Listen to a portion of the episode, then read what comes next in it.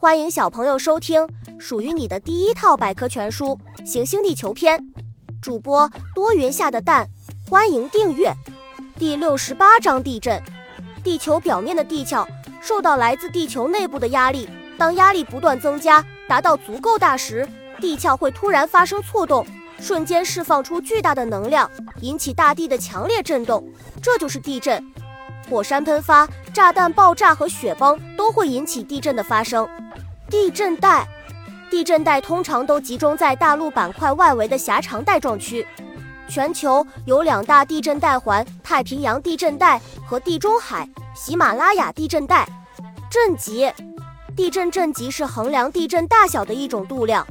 每一次地震只有一个震级，它是根据地震时释放能量的多少来划分的。震级可以通过地震仪器的记录计算出来，震级越高，释放的能量也越多。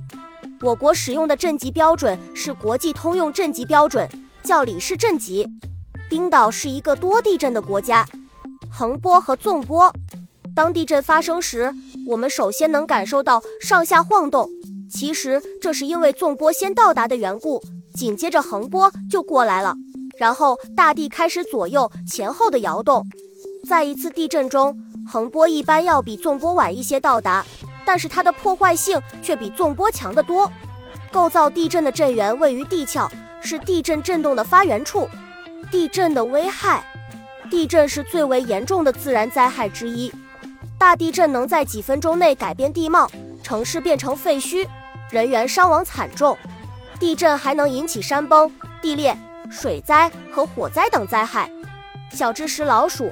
猫、狗、蚂蚁等动物常常在地震来临前出现许多异常行为。